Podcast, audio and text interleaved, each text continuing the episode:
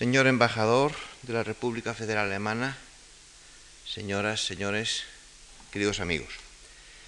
La Fundación Juan Marc tiene hoy la satisfacción de presentar en Madrid la exposición de Max Beckmann, una muestra de este artista alemán que abarca desde 1905 hasta 1950, año de su muerte, y que contiene, lo pondrán ustedes si no lo han visto ya, 34 obras significativas de las estancias del pintor en las ciudades de Berlín, Frankfurt, en donde fue destituido por el nazismo de su puesto de profesor de la academia, Ámsterdam, San Luis y Nueva York. Las obras provienen de diversos museos y colecciones privadas alemanas, francesas, suizas, españolas y de Estados Unidos. Tras haber recibido aún muy joven la influencia del impresionismo de Picasso y Matisse, Max Beckmann pronto destacó como una figura personalísima sin militar en ningún grupo artístico concreto. Cultivador de todos los grandes géneros pictóricos, trató siempre de plasmar su realidad con profundo dramatismo. La fuerza de sus figuras, la decisión de su trazo, la vigorosa composición de sus escenas, la expresividad de sus personajes, la objetividad de sus temas y la riqueza de su colorido señalan a Beckmann como uno de los grandes pintores alemanes de este siglo y como un artista de una continuada influencia en las generaciones posteriores. La exposición ha sido preparada por los servicios de la Fundación y va a ser expuesta hasta primeros de junio para ser devuelta después a los museos de su procedencia. Quisiera resaltar y agradecer el asesoramiento que nos ha prestado el profesor Klaus Galwitz, hoy presente en esta sala, cuya ayuda ha sido fundamental para configurar la presente muestra. Asimismo, quiero expresar mi agradecimiento más sincero a todos los museos y coleccionistas que suman un total de 24 que han tenido la generosidad de prestarnos sus obras. Como presidente de la Fundación, quiero ahora, con mucho gusto, voy a hacer de la palabra al profesor Klaus Galwitz, quien pronunciará la conferencia de inauguración, y a todos ustedes, señoras, señores, muchas gracias.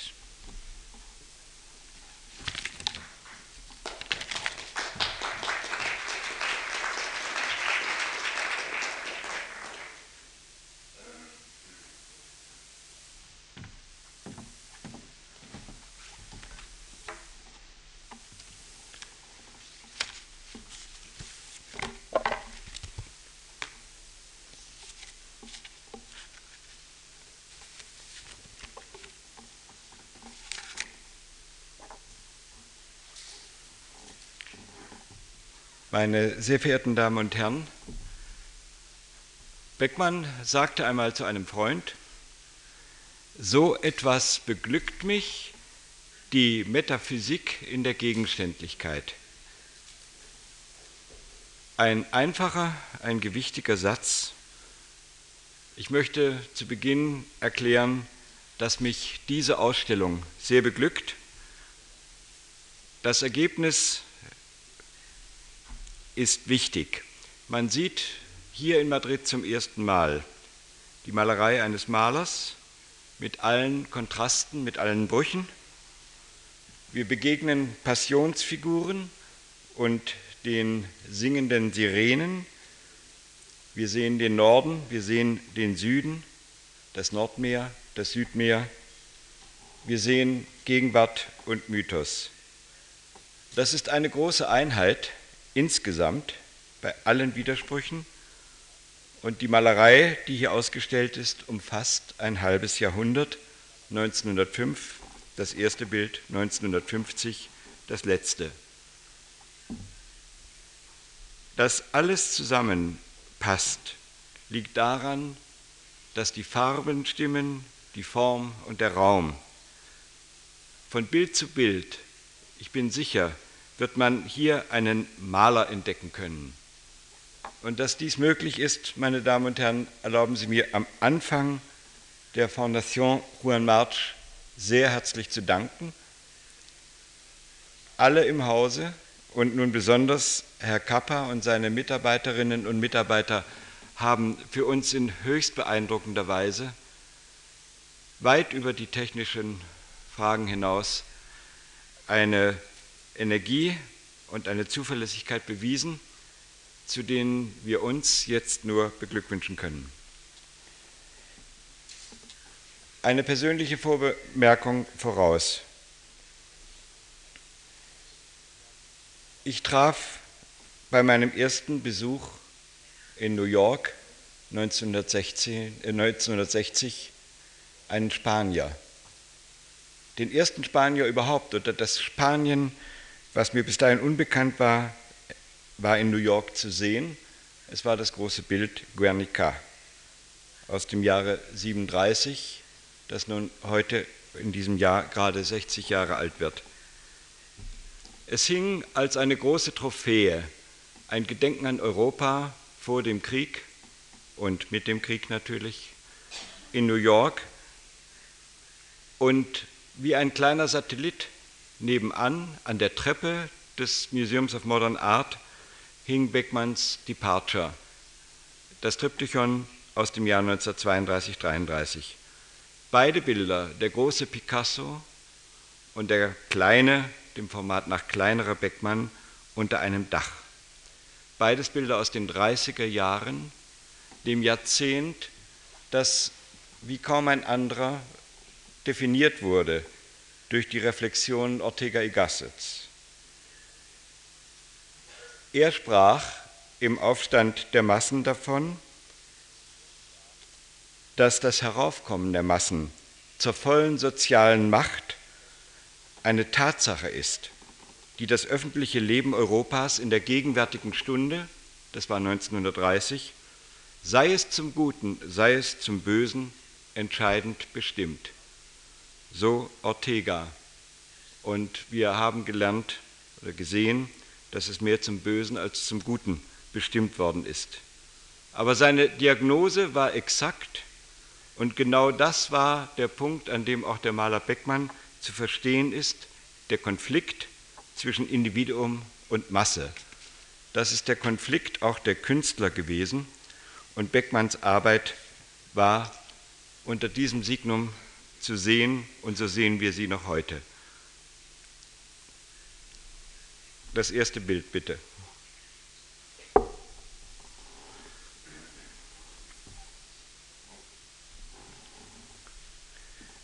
Beckmann 1947 in New York. Er betrat amerikanischen Boden erst nach dem Krieg, nachdem er sein Amsterdamer Exil verlassen konnte. Sie sehen hier den Maler vor dem zitierten Bild vor Departure, Abfahrt, dem ersten Triptychon, das 1932, ich sagte es, in Berlin entstand. Das ist die Fotografie eines Individualisten, ein einsames Individuum. Und ich glaube, wir müssen uns heute fragen, am Jahrhundertende, 50 Jahre später, erreicht uns eben auch die Frage Departure, Abreise, wohin? Wir wollen Beckmanns Spuren verfolgen. Wenn Beckmann seine Bilder einem Besucher im Atelier vorstellte, geschah dies mit einer ganz knappen Diktion. Ganz nett, nicht wahr? Und er weidete sich dabei an den Reaktionen seiner Betrachter. Viel mehr war von ihm nicht zu erfahren. Die Deutung überließ er anderen und er nahm diese meist mit Amüsement, Ironie und Toleranz zur Kenntnis. Sie sehen Beckmann hier in seinem Amsterdamer Atelier zehn Jahre zuvor. Kein Wort zu viel bei diesem schweigsamen Mann, kein Ausdruck zu hoch gegenüber dem Reichtum der Reflexion Delacroix oder anderer Maler erklärt sich Beckmann immer ohne Umschweife durch die völlige Abwesenheit theoretischer oder inhaltlicher Spekulationen. In knapper Prosa bilanzieren seine Tagebücher das Tag- oder Nachtwerk. Bissige Sentenzen, die er sich gönnt, verraten die höchst explosive Mischung, unter der er sein Tun betrachtete, zwischen Weltdeutung und Knochenarbeit.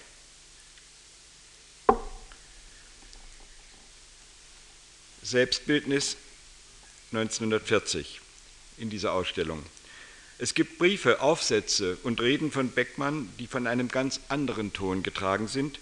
Da handelt es sich um Malerei, um Kunst und Menschenschicksal. In diesen schwierigen und oft auch schwerfälligen Gedankenbewegungen ist von seinen Bildern keine Rede. Die standen in seinem Atelier, wie er es zur Regel gemacht hat, mit dem Gesicht zur Wand verdeckt. Sie waren offenbar doch nicht ganz nett. Noch heute kann man sich die Wirkung vorstellen, wenn Beckmann seine Bilder eins nach dem anderen auf der Staffelei der Ansicht darbot. Ein Pokerface, eine ironische Bemerkung und das sich plötzlich erhellende Bewusstsein beim Betrachter, dass es noch einen unsichtbaren Gegenspieler geben müsse.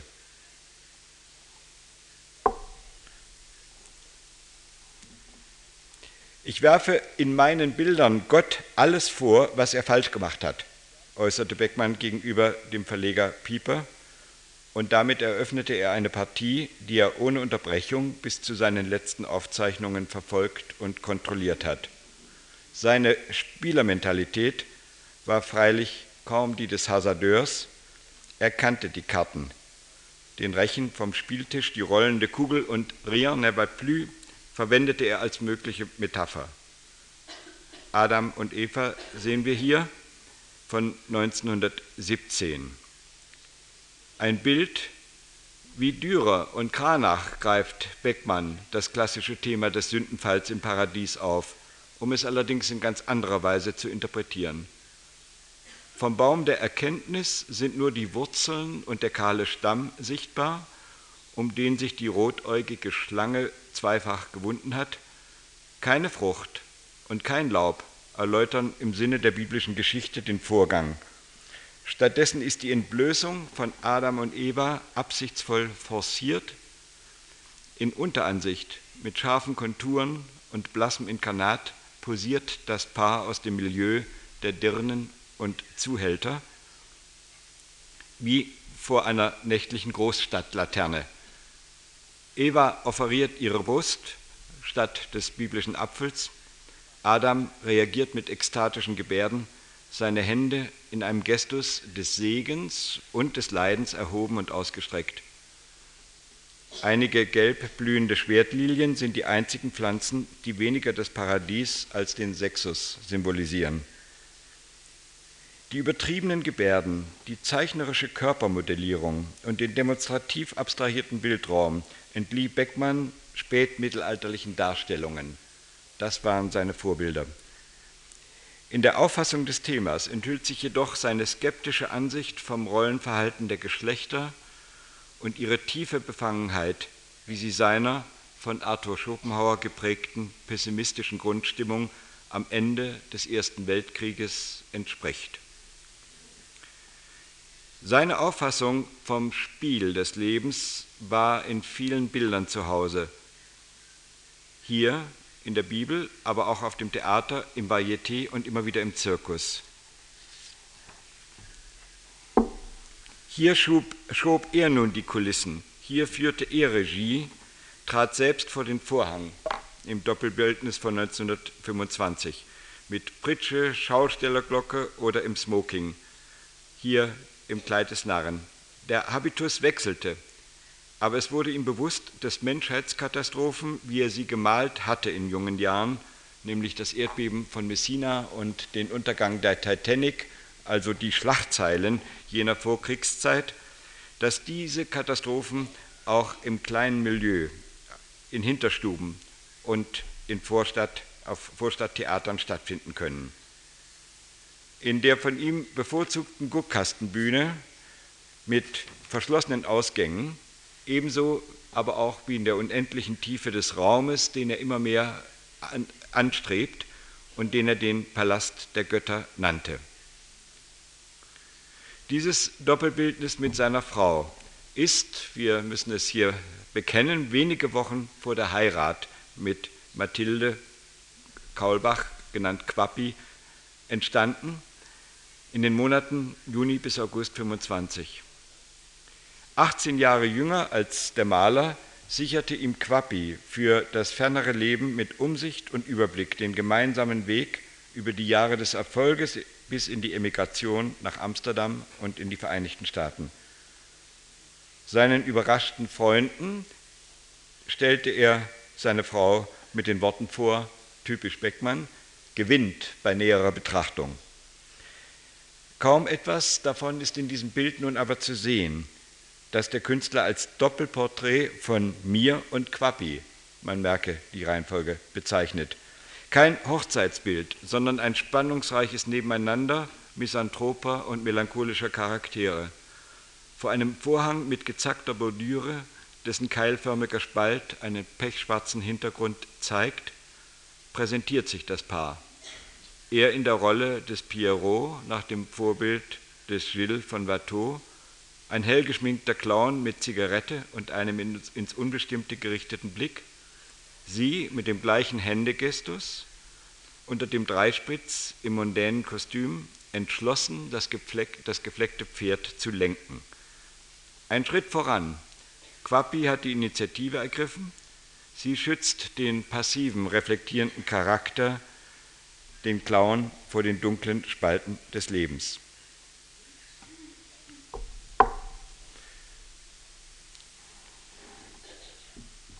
In der unablässigen Arbeit an der Staffelei versuchte Beckmann sein Spiel zu machen, seine Vorstellung von der Welt und den Menschen, von Raum und Farbe durchzusetzen. Nur wenn er todmüde das Atelier verließ, glaubte er gut gearbeitet zu haben. Ein Jahr vor seinem Tod bezeichnete er sich als old-fashioned. Skepsis und Resignation verbanden sich in dieser Äußerung mit dem starken, nur gelegentlich auch von Selbstmitleid durchsetzten Rollenbewusstsein, das ihm am Arbeiten hielt. Dieses Bild Backstage ist 1950 entstanden und das letzte, nicht mehr ganz vollendete Bild, das er gemacht hat.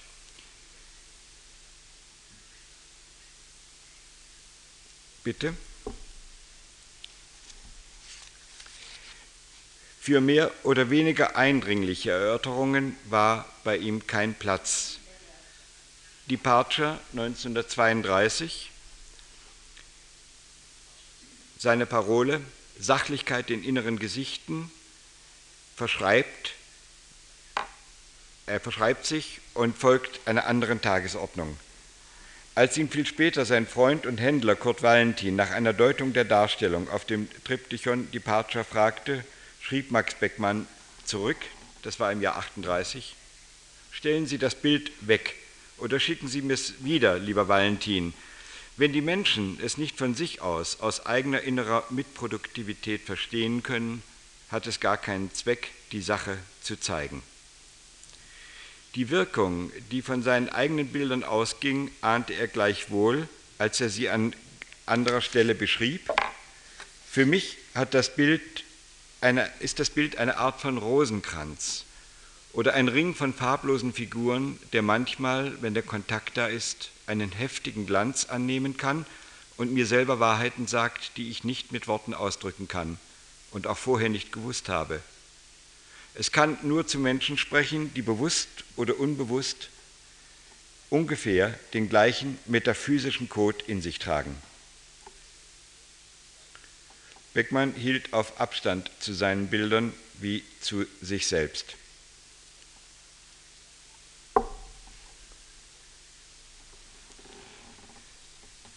Nur die Form allein bringt seine Kunst, das war seine Überzeugung, zur vollkommenen Anschauung Sie allein ist das letzten Endes zuverlässige Handseil durch das abenteuerliche Labyrinth der Bilder.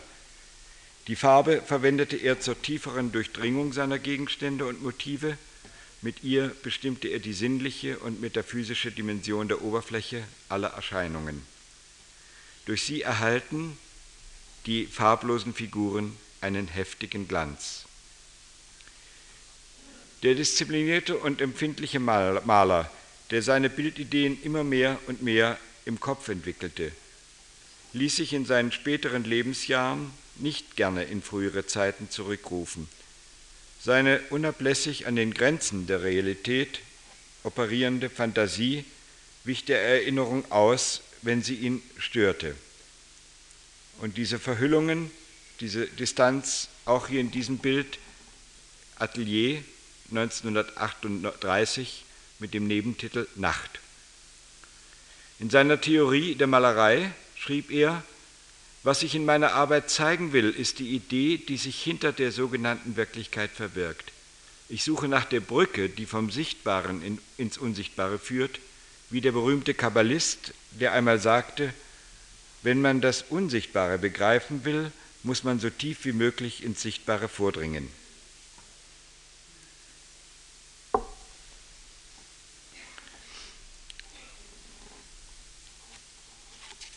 Über allerlei Bilder nachgedacht.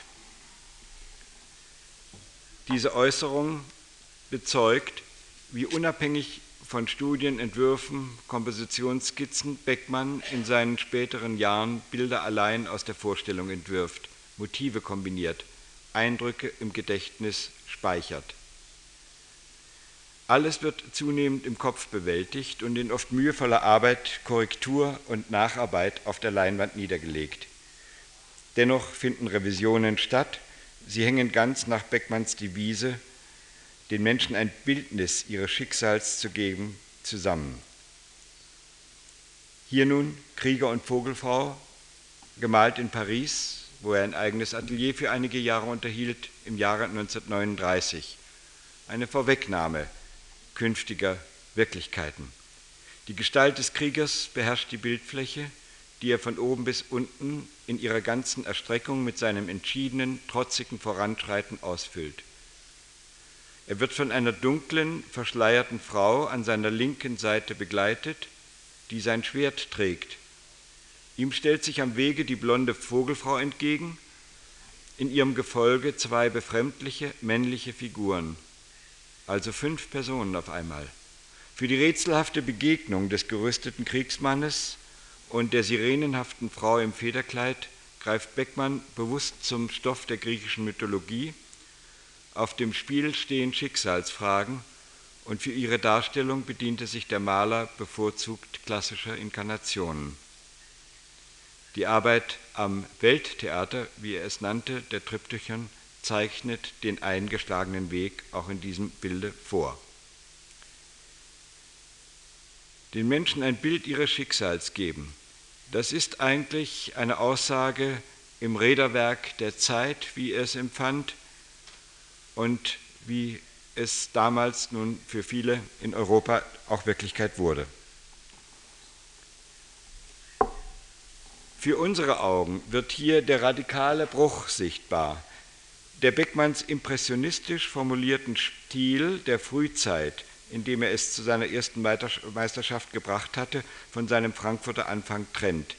Das vielversprechende Talent in Berlin, ein junger deutscher Delacroix, so sagten manche Zeitungen, in der jungen, optimistischen Reichshauptstadt, früh ausgezeichnet und gefördert, hatte sich mindestens äußerlich dem Berliner Klima und der Autorität Max Liebermanns angepasst. Die tonige Palette dieser Jahre und die weiche Lithographenkreide kennzeichneten die Technik des erfolgreichen 30-Jährigen. Unermüdlich arbeitete er schon damals an seinen großen Katastrophenbildern. Von konservativer ebenso wie von avantgardistischer Seite wurden seine Untergangsvisionen missverstanden. Die einen nannten ihn einen Reportermaler, die anderen vor allem die an Herbert Waldens Sturm orientierte Gruppe vermutete einen Bluff. In diesem Bild nun die große Buhne, das früheste dieser Ausstellung, 1905 in Jütland entstanden, zeigt die vom Land gigantisch ins Meer hinausgebaute Buhne. Das Motiv entsprach ganz und gar Beckmanns Vorstoß in der Malerei. Am äußersten Punkt, vor den Himmel gesetzt, steht man sieht es auch hier, dem farbigen Meer und den Wolken zugewandt, ein Betrachter des Naturschauspiels, ohne Zweifel der Maler selbst. So sah sich der damals 21-Jährige in der Weite der Landschaft, in den Unbilden des Wetters, ein später Nachfahre des deutschen Romantikers Caspar David Friedrich und doch auch ein Zeitgenosse von Ibsens Baumeister Solness. Unübersehbar ist in seinen frühen Gesellschaftsszenen, Porträts, Akten und Landschaften bereits die Doppelbödigkeit der Realität, wie sie Beckmann traumatisch empfunden hat und zeitlebens als persönliche Herausforderung ansah. Sein hochentwickeltes technisches Können, ebenso wie die spektakuläre Thematik, verdeckten für viele Zeitgenossen die beunruhigenden Fragen des Malers, die weiche Handschrift, die Schraffuren, die oft aufgelösten Konturen verschleiern einen Ansatz, der durch den Krieg dann bloßgelegt von Anfang an bereits vorhanden war. Hier dafür als Beispiel Doppelbildnis Max Beckmann und seiner ersten Frau Minna Beckmann-Tube, Berlin 1909. Die Beziehung der beiden jungen Menschen, die wir hier sehen, zueinander ist ganz präzise erfasst. Die selbstbewusste, melancholisch gefärbte Lockerkeit der flüchtig gegeneinander gelehnten Menschen gehört zum malerisch eleganten Vortrag. Ins Auge fällt die bewusst eingehaltene Distanz, auch zum Betrachter eine gewisse Pose. In der seitlichen Beleuchtung der Köpfe nimmt Beckmann viel spätere Formulierungen seiner Selbstporträts vorweg. Der hinter dem Paar liegende Raum ist in seiner Indifferenz der Spiegel einer Seelenlage. Die schräg laufende Leiste im Hintergrund entspricht der Labilität des Lebensgefühls einer ganzen Generation der Vorkriegszeit. Der Abstand jener Jahre, beispielsweise zum Expressionismus, zu Kirchner, ist nicht größer zu denken, charakterisiert aber den Long Distance Painter, den auf große Distanz arbeitenden und auf lange Zeit arbeitenden Beckmann. Unermüdlich arbeitete er damals an Riesenformaten. Das gilt für die kommenden Jahre auch. Unübersehbar, wie erwähnt, die Doppelbötigkeit der Realität, die von ihm aber als leidend empfundene Gottähnlichkeit des Menschen, nirgendwo kommt sie deutlicher hervor als in seinen Selbstbildnissen.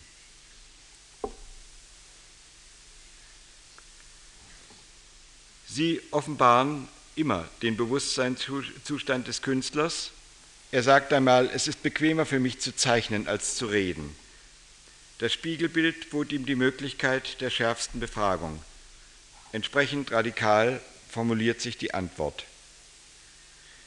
Die von ihm, als, äh, die von ihm leidend und anmaßend empfundene Gottähnlichkeit des Künstlers mobilisiert auch seine formalen Strategien. Harte, zupackende Beobachtung steht unvermittelt neben entrückter Meditation. Die Krise der frühen Modellkunst nun setzt ein, als die große Szene in der Malerei noch ganz intakt erscheint. Hier das Bild Die Straße aus dem Jahr des Kriegsbeginns 1914. Die Atmosphäre, die wir eben noch sahen in dem Doppelbild mit seiner Frau, hat sich verflüchtet, verflüchtigt.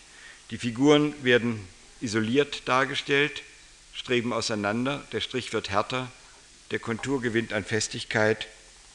Diese deutliche Störung, die durch das Bild geht, zeigt sich zuerst bei den figürlichen Motiven, sehr bald, dann zu Beginn des Krieges, den Beckmann zwei Jahre als Sanitäter in Ostpreußen, Belgien und Frankreich kennenlernt, ergreift sie alle Gegenstände, denen er sich zuwendet. Die vorgestellten Menschheitskatastrophen sind nun tatsächliche geworden. Das große Panorama der Untergänge zieht sich zusammen auf den Nahblick des Unterstandes, der Seuchenbaracke, wo er arbeitet, und des Operationssaales.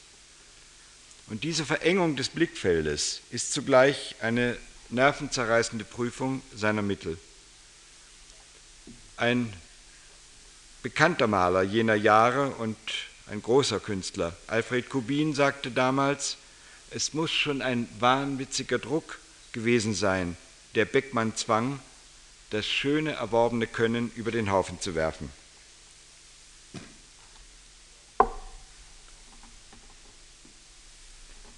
Die Zeichnungen und Radierungen aus dem Krieg sind Blatt für Blatt Beispiele einer Demontage von akademischen und künstlerischen Traditionen. An die Stelle der glorifizierten Vitalität tritt, er nennt es so, das Mysterium der Leiche. Statt an großen Bildern zu malen, reduzieren sich seine Mittel fast ausschließlich auf Papier und Bleistift, kriegsbedingt. In einem Brief schreibt er, viele von diesen gegenständlichen Details werde ich nicht brauchen können, aber allmählich sickert einem doch die Atmosphäre ins Blut über und gibt mir die Sicherheit zu den Bildern, die ich eigentlich schon vorher im Geiste gesehen habe. Ich will das alles innerlich verarbeiten, um dann nachher ganz frei die Dinge fast zeitlos machen zu können. Diese aus dem Grabe blickende schwarze Menschenmine und die schweigenden Toten, die mir entgegenkommen, sind düstere Grüße der Ewigkeit und als solche werde ich sie später malen. Selbstbildnis mit rotem Schal, was wir hier vor uns sehen. Der freiwillige Sanitätssoldat Beckmann wurde nach einem äh, Nervenzusammenbruch aus dem Feld entlassen. Sein erstes in Frankfurt am Main gemaltes Bild zeigt ihn radikal verändert, ebenso seine Malweise, mit schreckhaft aufgerissenen Augen und exaltierter Gestik, mit offenem Hemd und rotem Schal sitzt er an der Staffelei, revoltiert, ein revoltierender Visionär. Die Malweise ist dünn und von einer fast unstofflichen Härte, nichts wird beschönigt, von den bleichen mit weiß untermischten Tönen heben sich kräftig die wenigen Lokalfarben ab, der starre Blick nach rechts und die an den Bildrand links zur Staffelei ausfahrende Malhand umreißen die scharfe Spannung zwischen Wirklichkeit und Kunst.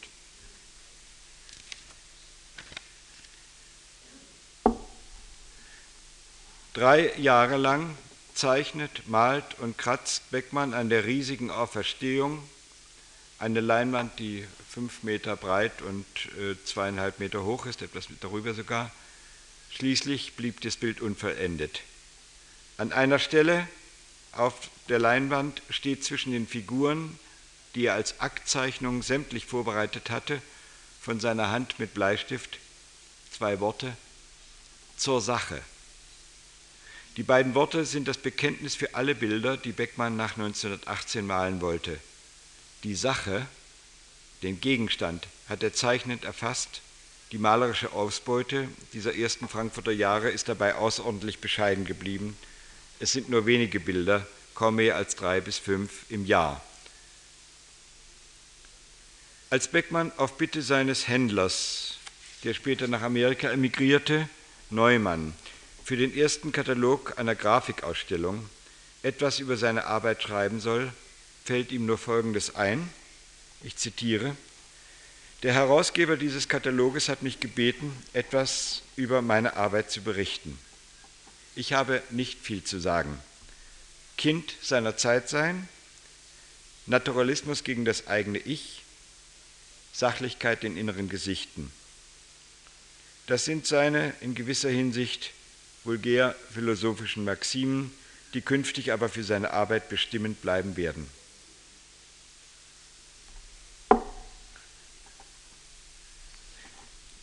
Es ist bezeichnend, dass sich die spektakulären Katastrophenschilderungen der Vorkriegszeit nun in engen Räumen fortsetzen. In Frankfurt richtet er seine Augen auf die nächste Umgebung und die Bilder der alten Meister, die er im Städelmuseum sah. Das große Welttheater findet nicht mehr im großen Stil, sondern an beengten Plätzen statt. Hier ein Bild, auch ein altes Thema spätmittelalterlicher Malerei und Grafik, Frauenbad. Das höllische Szenario aus dem Hintergrund heraus gespenstisch erhellt, könnte einer Vision von Hieronymus Bosch entstammen. Ihn zählte Beckmann in großer Verehrung zu den alten Zauberern, wie er es nennt. Auf sie berief er sich immer wieder in Fragen der Malerei und um deren Neuordnung ging es ihm jetzt.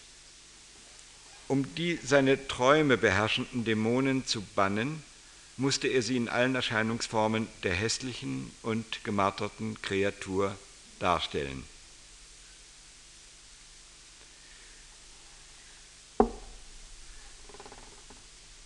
Dieser Umschlag ins Milieu, in die Örtlichkeit, bringt eine allmähliche Konsolidierung. Hier das Bild der Fußgängerbrücke Eiserner Steg in Frankfurt am Main. Sie äußert sich in Beckmanns Brief an Reinhard Pieper, seinen Drucker und Verleger. Ich werde wohl in Frankfurt bleiben. Das viele Reisen hat gar keinen Zweck, weil man doch nur die Menschen versteht, unter denen man lebt. Alles andere kann man ebenso gut in Abbildungen genießen. In Frankfurt ist alles so hübsch beieinander, der moderne Großstadtbetrieb und die altertümliche Enge. In den Stadtansichten zeigt sich diese produktive Dissonanz ebenso wie in den Studien aus den Tanzcafés und Nachtbars der Stadt. In einer gewaltigen Diagonale zieht Beckmann hier die beiden Ufer dieses Flusses, unter dem sich die Dampfer hindurchquellen, zusammen eine der großen Ansichten, die Frankfurt Beckmann verdankt.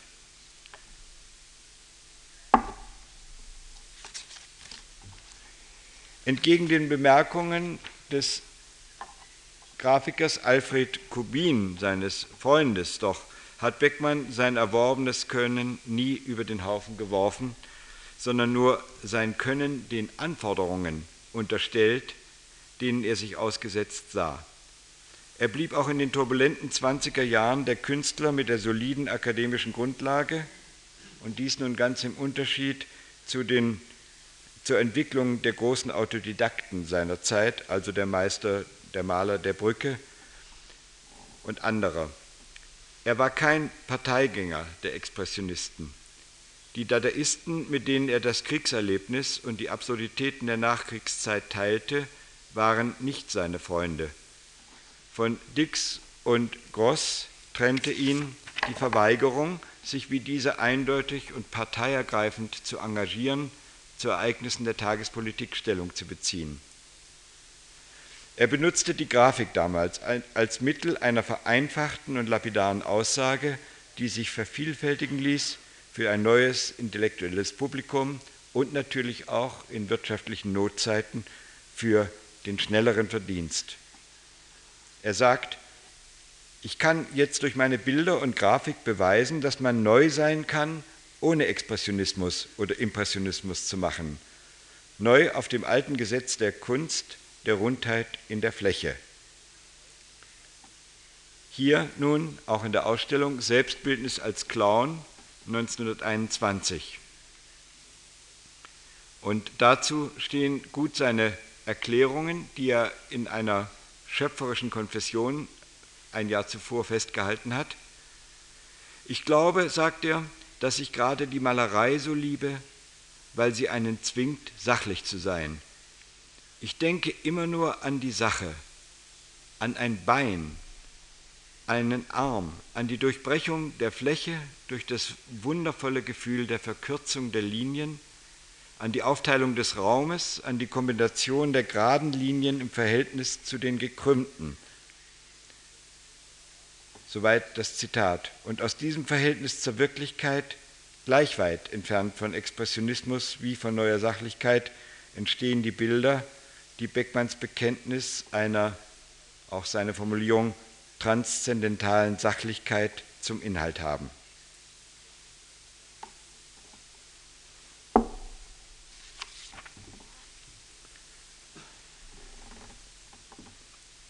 Selbstbildnis 1927, heute in Cambridge in Massachusetts.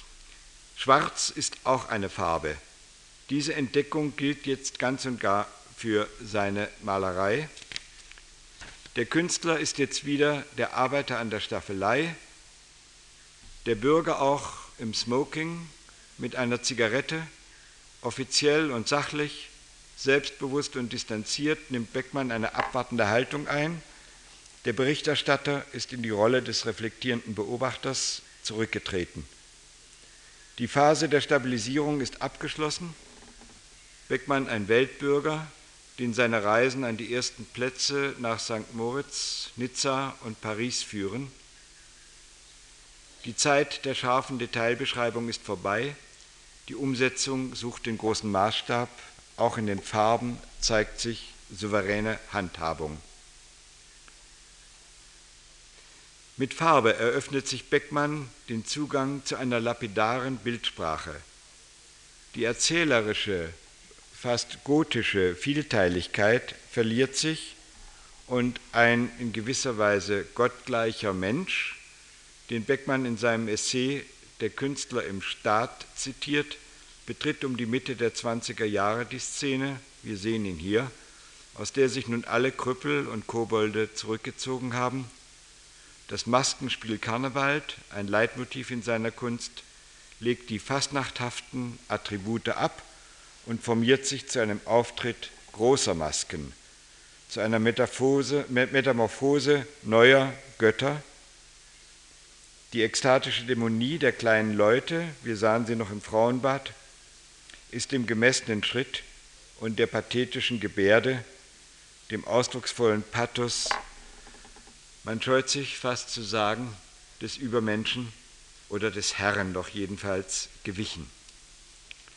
In dieser Pose, mit diesem Pathos, nimmt es Beckmann auf mit der Blendung einer neuen männlichen Generation, die ja ihre Verführer in Deutschland sehr bald von der Leine lassen wird.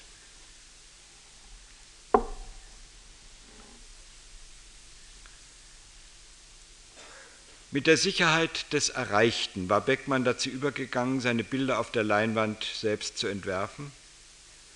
Im Kopf bewegen sich die Bilder, sagt er. Und hier Strandpromenade in Scheveningen in Holland, ein Sommerausflug, 1928 entsteht das Bild. Sechs Fassungen gibt es von diesen Strandlandschaften aus Holland aus diesem Jahr. Alle beziehen sich auf den sommerlichen Ferienaufenthalt des Malers im holländischen Scheveningen.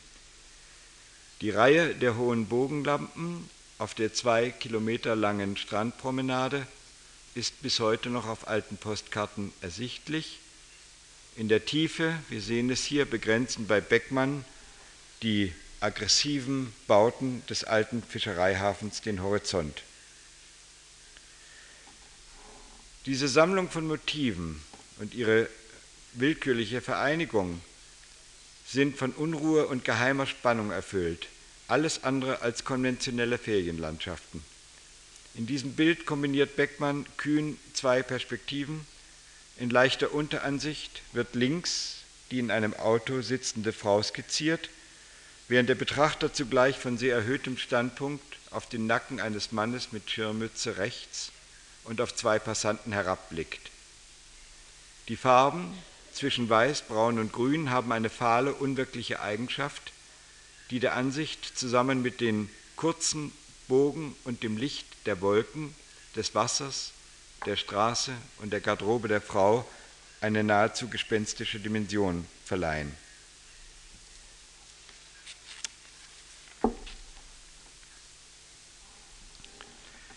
Beckmann hatte sich früh von der Avantgarde abgesetzt. Bitte. Die Ideologie des Bauhauses lag ihm ebenso fern wie das Nazarenertum der neuen Sachlichkeit. Sein besessener und fast wütend erscheinender Sachzwang brachte ihn wirklich in Opposition zum herrschenden Zeitgeist. Von da aus gesehen und für ihn die Innovationen der Stil- und Kunstgeschichte, sie blieben Episode. Unter den deutschen Künstlern seiner Generation war er der Einzige, der die 30er und frühen 40er Jahre künstlerisch ganz und gar in der Tiefe auslotete und verarbeitete, vielleicht auch, weil er besser als andere auf die kommende geschichtliche Entwicklung vorbereitet war und sie sich in Inhalt und Form aneignen konnte. Das macht seine Qualifizierung, seine Qualität für die 30er Jahre aus. Hier eigentlich ist er dann ganz der Maler zur zitierten Diagnose Ortegas. Der kleine Fisch, 1933 in Berlin entstanden, wurde bereits im selben Jahr vom Musée der Moderne in Paris erworben. Ein Ankauf, der umso erstaunlicher ist, als die Franzosen fast bis zum heutigen Tage sich in großer Distanz zu Beckmann gesehen haben. Und als Beckmann noch ausdrücklich um seine Anerkennung in der französischen Metropole kämpfen musste, setzte sich aber damals mit großer Entschiedenheit der Kritiker Philipp Suppot, übrigens ebenso vehement für Beckmann wie für Marlene Dietrich ein. Das war für ihn dasselbe Deutschland.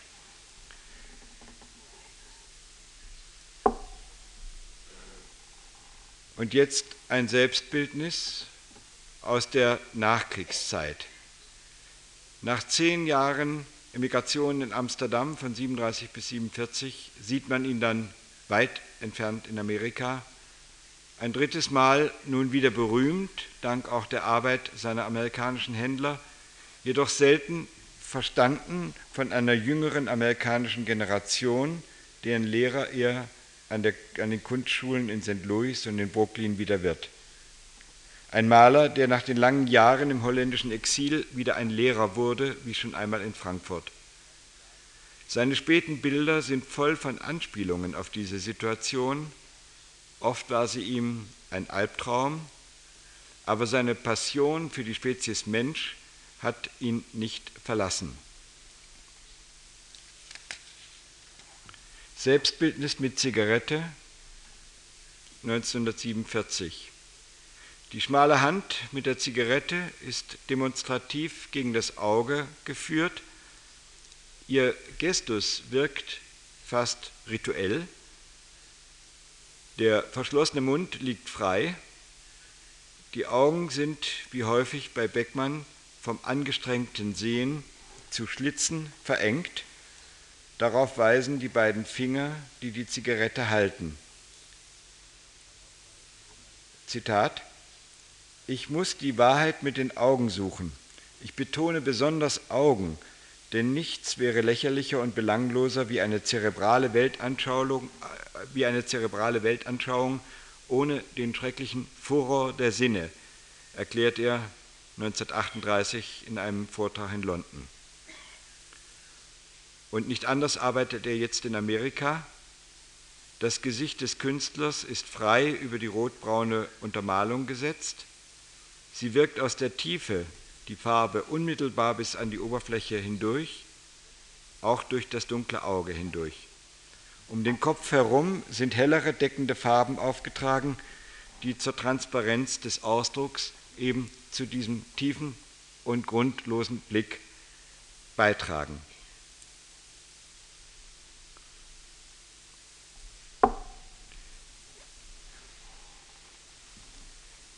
Berührt von der Jugend des neuen Kontinents, der ihn immer angezogen hatte, schon lang vor dem Krieg, fasste er in den drei Briefen an eine Malerin 1948 am Stevens College in Columbia sein künstlerisches Credo zusammen.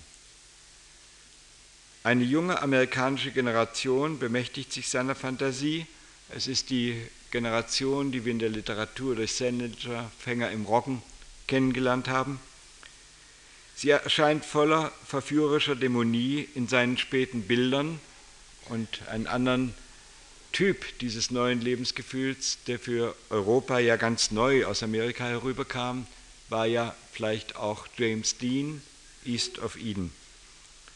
Im Triptychon der Argonauten, was wir vorhin sehen, hat er zuletzt für diese Jugend, die ihn auf vielfältige Weise herausforderte und auf die Probe stellte, eine angemessene Legende gefunden. Die jungen Götter kamen ihm geheimnisvoll entgegen. Die Mythologie holte ihn in Amerika mit der griechischen Sage wieder ein.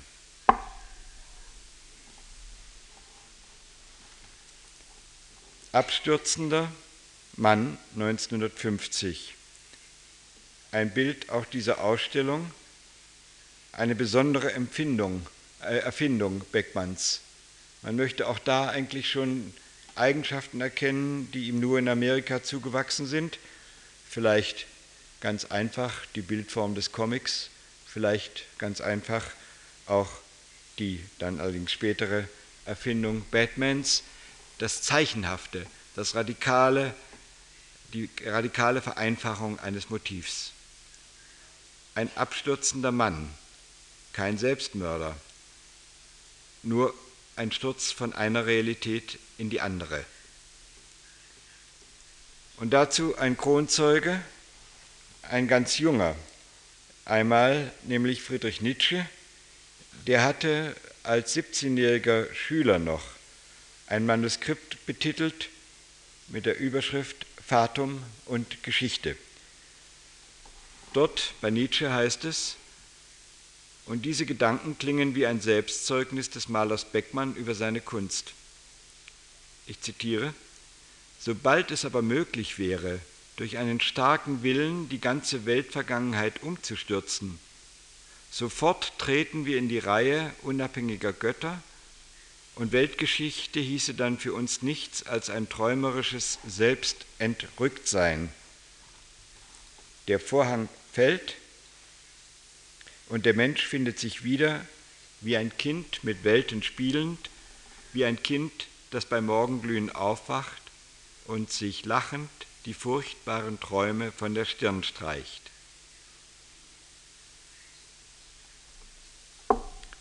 Mit Nietzsche trifft sich Beckmann auch in einem anderen Bereich, dem der Musik.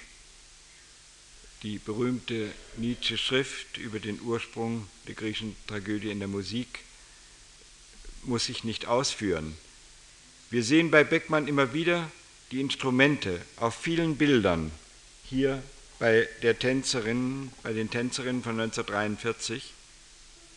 Wir hören den Ton, den Sie hervorgerufen haben, die Stimme der Blechinstrumente, die ihm besonders lag, der Saxophone, der Hörner und Flöten lagen ihm immer im Ohr.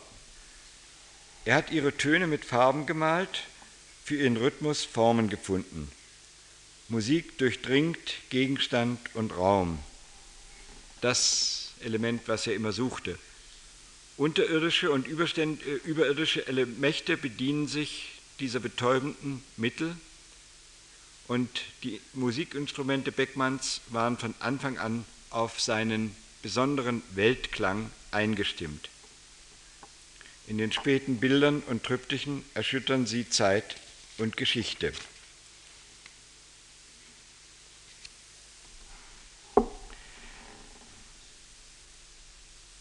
Ich schließe mit einem der schönen Porträts dieser Ausstellung seiner zweiten Frau Quappi aber hänge doch noch an der Musik.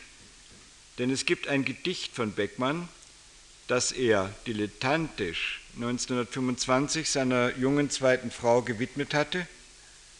Es schließt mit einem strahlenden apokalyptischen Bild. Er schreibt ihr, doch höre die ferne Musik jenseits des weiten Tals, auf fremden Instrumenten klingt sie weit zu uns herüber.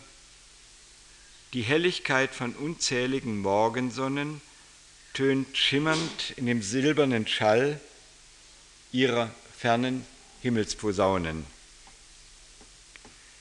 Große Worte, große Musik, große Instrumente. Beckmann hat sich diese Aussagen zugetraut, er hat sie gewagt. Und doch kann man noch einmal zurückgehen auf eine ganz nüchterne Aussage, die er gegenüber einem Freunde einmal tut, eben jene, mit der ich eingangs begonnen hatte. So etwas beglückt mich. Und er sagte dann weiter, Bruegel, Hogarth, Goya haben alle drei die Metaphysik in der Gegenständlichkeit die ist auch mein Ziel. Das Gegenständliche soll durch das Metaphysische überwunden werden. Man soll, und dies hier auch gerade zu dem Bild hingesehen, man soll nur die Schönheit sehen, wie auch ein Trauermarsch schön sein kann. Meine Damen und Herren, die Ausstellung ist so strahlend durch ihre Bilder, Vielleicht ist sie ein strahlender Trauermarsch. In Italien kennt man diese wunderbare Marschmusik bei Begräbnissen. Ich weiß nicht, ob in Spanien auch. Jedenfalls keine Musik zum Trauern, sondern eine Musik, die eben vom Gegenstand in die Metaphysik führen kann. Und dazu lädt die Ausstellung ein. Ich danke Ihnen und auch meiner Übersetzerin für Ihre Aufmerksamkeit.